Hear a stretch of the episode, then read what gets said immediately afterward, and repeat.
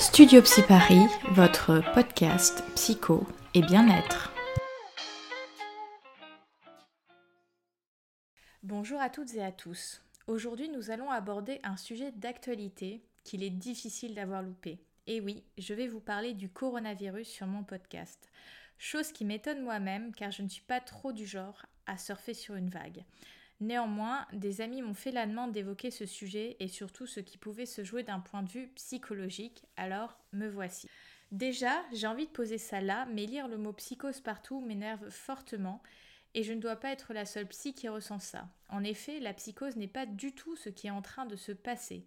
Il s'agit d'une structure psychique que certaines personnes manifestent pour se défendre du monde extérieur, pour faire simple.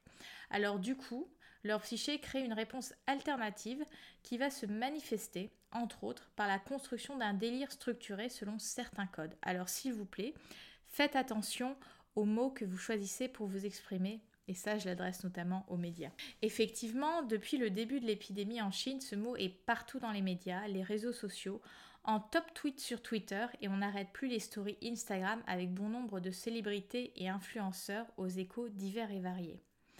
Comment faire avec tout ce qui se passe dans le monde? Comment survivre à l'effet coronavirus?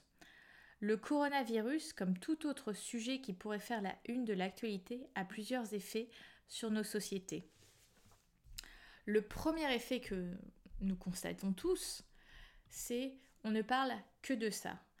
Et d'ailleurs, c'est facile de se laisser happer par les news, de scroller sans fin sur son téléphone portable, notamment avec les réseaux sociaux le fait que toute l'information ne tourne autour que d'un sujet, son omniprésence provoque un effet de saturation qui peut avoir deux conséquences.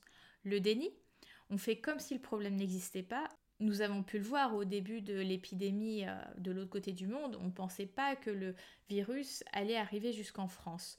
C'est un petit peu comme l'histoire du nuage de Tchernobyl qui allait s'arrêter à nos frontières ou encore de nombreuses personnes qui considèrent que ce virus ne les concerne pas, point barre. La deuxième conséquence, c'est l'anxiété, voire l'angoisse. Plus vous nourrissez votre anxiété en surconsommant des informations, des images, etc., plus le risque est grand de basculer dans un état de panique incontrôlable et donc d'avoir des comportements inadaptés, d'être sujet ou sujette à des crises d'angoisse alors que ce n'était pas euh, quelque chose qui faisait partie du paysage. La peur va se répondre avec du coup la mise en place de stratégies défensives plus ou moins cohérentes et économiques psychiquement. Cette anxiété ou angoisse va se manifester et s'actualiser différemment en fonction de la personne. Donc ce qui peut se passer chez Madame X sera différent de ce qui peut se passer pour Monsieur Y. Le deuxième effet sur nos sociétés, c'est le principe de chercher un ou des boucs émissaires. Lorsqu'un événement, une situation nous arrive personnellement ou plus globalement socialement comme dans ce cas-là, nous cherchons généralement à en trouver la cause, l'origine. Une des conséquences du coronavirus est d'avoir stigmatisé la population asiatique avec un phénomène de racisme et d'actes ségrégatoires. Plus récemment, des comportements de défiance se manifestent. Par exemple, quelqu'un tousse dans le métro et les gens réagissent. Alors oui, il pourrait s'agir du coronavirus, mais cela peut être aussi quelqu'un avec une angine, un rhume, une grippe entre guillemets classique, ou bien de l'asthme. Donc ça crée réellement un, climat de méfiance où on regarde d'un drôle d'œil son voisin. Cette semaine, avec l'allocution du président puis celle du Premier ministre prononçant des mesures, la population, ou en tout cas une partie, a mesuré le côté sérieux de ce virus. La situation devient bien réelle puisqu'elle a un impact direct chez nous avec des conséquences qui se mesurent. Des conséquences qui se mesurent en nombre de contaminés, en nombre de personnes euh, euh, décédées suite à ce virus, etc. La principale réaction des Français a été de se ruer dans les supermarchés, faire des réserves. Alors je dis ça quand même en souriant, avec une pointe d'humour et d'ironie, parce que cette réponse est bien le signe de notre société ultra-capitaliste et individualiste. Je vous explique pourquoi.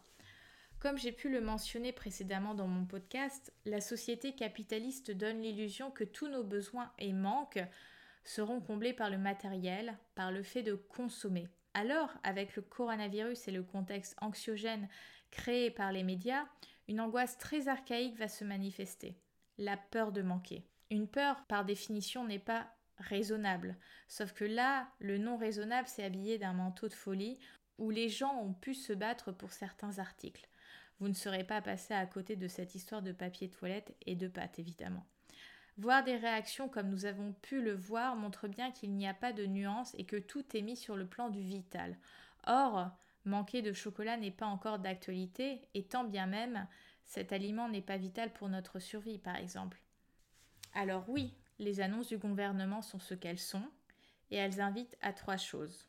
La première, réajuster notre principe de réalité. Réaliser qu'en effet, des précautions et règles sont à prendre pour lutter contre cette épidémie, mais que nous sommes tout autant vivants pour autant. Nous avons la possibilité d'aller dans des magasins et avoir accès facilement à de la nourriture, ce qui n'est pas le cas pour de nombreuses personnes qui meurent de faim chaque jour. Rappelez-vous-en, nous sommes dans une situation à risque, certes, mais un mur ne s'est pas construit dans la nuit comme pendant la guerre froide et les bombes n'ont pas encore été lâchées sur nous. Nous ne sommes pas dans une période de pénurie ou de restriction alimentaire notamment. Nous ne sommes pas rationnés. Alors pourquoi faire du stock? La seconde chose qui est sollicitée par toutes ces annonces, c'est notre rapport à la frustration. Avoir des limites posées, voire imposées, vient titiller notre rapport aux limites et à la frustration. Arrivons-nous à trouver des solutions alternatives ou allons-nous passer par un état de crise? Je pense que euh, vous voyez très bien le type de situation dont je parle. Vous dites non à un enfant et il en vient à se rouler par terre. Est-ce que nous allons réagir de la même manière? Le troisième point que je souhaitais mettre en avant, c'est la discipline personnelle. Sommes-nous en capacité, mais aussi avons-nous envie de faire avec les règles du moment, qui certes peuvent créer de la frustration, mais qui ont un sens et un objectif collectif? Cette discipline personnelle peut être mise à rude épreuve lorsqu'avec ce magnifique dimanche après-midi nous voyons les parcs et les rues pleines. Cette discipline peut aussi rencontrer une contradiction, une dissonance cognitive comme on pourrait l'appeler en psychologie, avec le fait que nous devons rester un maximum chez nous versus maintenir les élections et sortir pour aller voter. D'ailleurs, il y a eu beaucoup de, messages qui ont circulé à ce niveau-là sur les réseaux sociaux. Alors oui, la situation actuelle n'est pas idéale et nous prive temporairement de certaines libertés. Et encore, fondamentalement, elle touche davantage à certains plaisirs. Parce que nous gardons notre liberté de penser, de nous nourrir comme on l'entend, de se déplacer raisonnablement avec les mesures mises en place, etc. Alors oui, il est question d'hygiène physique, avec plusieurs gestes barrières et réflexes à adopter, mais j'ai envie aussi de vous parler d'hygiène émotionnelle, qui elle aussi est extrêmement importante. Et ce, pas que en temps de crise, mais tout le temps. Alors comment gérer au mieux cette période? La première chose que je peux vous conseiller, c'est de limiter son temps sur les réseaux sociaux, médias et autres chaînes d'information, surtout celles qui tournent en boucle. La deuxième chose qui peut vous aider, c'est de sourcer votre information. Depuis le début du coronavirus, beaucoup de fake news se sont partagées à la vitesse d'une traînée de poudre ayez l'esprit critique et checkez les sites sérieux et officiels.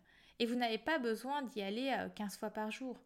À la rigueur, une, deux fois maximum par jour pour rester informé. Mais ça suffit. Le troisième point que je souhaitais mettre en avant, c'est nous avons le droit de parler d'autre chose et de poser des limites. Si vous avez votre entourage qui ressasse encore le sujet, vous avez le droit de dire stop, maintenant on parle d'autre chose. Le quatrième point, c'est se focaliser sur ce qui va bien dans votre vie afin de mettre les choses en perspective, prendre du recul et s'offrir une respiration. Conserver son sourire et une attitude ouverte, bienveillante, ne signifie pas que nous n'allons pas respecter les consignes. L'un n'empêche pas l'autre. Le cinquième point, c'est accepter ce qui est en train de se passer plus nous sommes dans la résistance et plus nous créons un état de tension, qu'il soit émotionnel, endocrinien, etc. Respirons un bon coup et voyons les choses sur lesquelles nous avons une marge de manœuvre. Et puis, il y en a d'autres où nous n'avons pas de marge de manœuvre. Nous pouvons donc gérer notre rapport à la situation, même si nous ne pouvons pas gérer toute la situation en soi. Alors profitez de ce moment pour ralentir, vous occuper de choses que vous repoussiez par manque de temps etc. Alors, pas mal de personnes euh, râlent du fait qu'elles ne vont peut-être plus voir leur famille, leurs amis, etc., qu'elles ne vont plus pouvoir profiter d'aller boire des coups, euh, de, regarder un film, etc. j'ai envie de vous inviter à être créatif. Pourquoi ne pas brancher euh, Skype ou un FaceTime ou euh, peu importe. Enfin, on a la magie d'Internet avec toutes ces applications et dispositifs pour que nous puissions parler en même temps que nous nous voyons. Donc, euh, organiser ça. Chacun se fait son petit cocktail, son, son dîner, branche un film et on passe un moment ensemble à distance. C'est possible, en tout cas je crois. Le dernier point que je souhaitais aborder est à destination des parents qui peuvent se poser la question comment faire avec les enfants? Parce que les enfants là euh, ne vont plus à l'école, euh, seuls quelques-uns peuvent être encore gardés chez les assistantes maternelles, mais beaucoup se retrouvent à la maison. Les parents, pour ceux qui peuvent télétravailler, se retrouvent aussi à la maison. Alors comment s'organiser? Comment faire? Il faut savoir que le psychisme des enfants est différent du nôtre. Il n'est pas suffisamment armé pour gérer ce contexte anxiogène.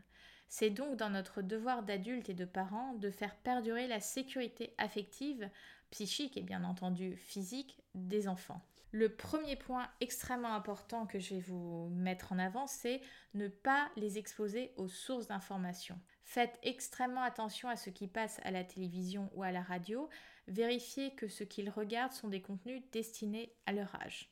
Le deuxième point, c'est les enfants sont de véritables éponges et entendent tout, même lorsque nous parlons entre adultes ou au téléphone. Leurs petites oreilles captent la moindre information.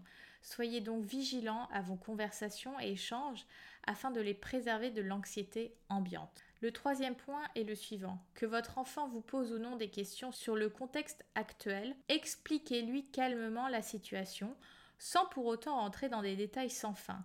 L'enfant a un besoin fondamental de comprendre pourquoi les choses changent en ce moment, pourquoi les écoles sont fermées, pourquoi papa et ou maman vont peut-être rester travailler à la maison, etc. Le quatrième point est de maintenir les routines journalières. Nous sommes des animaux d'habitude, et les enfants d'autant plus. Continuer à structurer leur journée est essentiel. C'est un repère extrêmement important dans leur équilibre.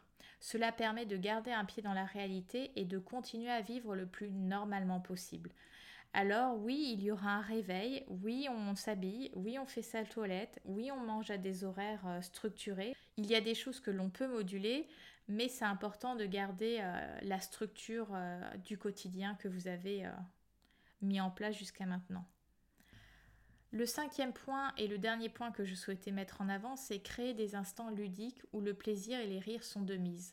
Pour le coup, Internet regorge d'idées d'activités si vous êtes en panne.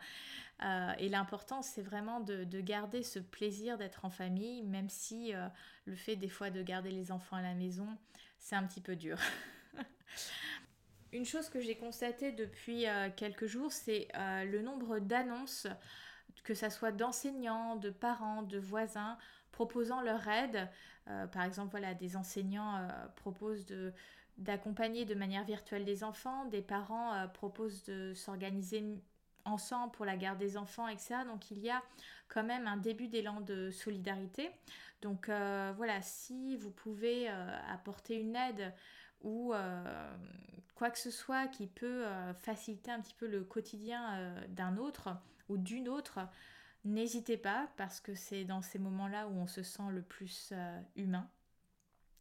Donc euh, euh, laissez, exprimer votre solidarité, votre humanité dans ces moments-là.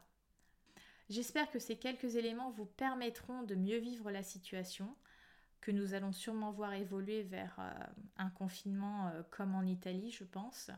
Si celle-ci devient difficile, sachez que de nombreux professionnels de santé, dont psy, s'organisent pour faire de la téléconsultation ou des consultations par téléphone.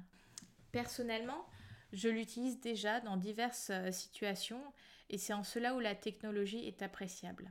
Elle nous permet d'avoir une ouverture et une possibilité d'intervention dans des situations moins accessibles. Pour finir sur une porte ouverte, nous pouvons nous demander si toute cette situation mondiale n'est pas comme un test sur comment nous réagissons face à des situations comme celle-ci. Est-ce que notre monde va exploser et nous affecter tous ou nous allons trouver des solutions pour créer un nouvel avenir? Effectivement, malgré les impacts négatifs du coronavirus, notre planète a commencé à respirer de nouveau car la pollution a beaucoup diminué par exemple. Alors oui, peut-être devrions-nous réfléchir à ce qui est vraiment important. Quel monde et image de nous-mêmes souhaitons-nous transmettre? C'est sur ces paroles que j'ai envie de terminer et clôturer ce podcast. Je reste évidemment disponible sur les réseaux sociaux et le site internet si vous avez euh, la moindre question. Je vous invite à prendre bien soin de vous et je vous dis à très bientôt.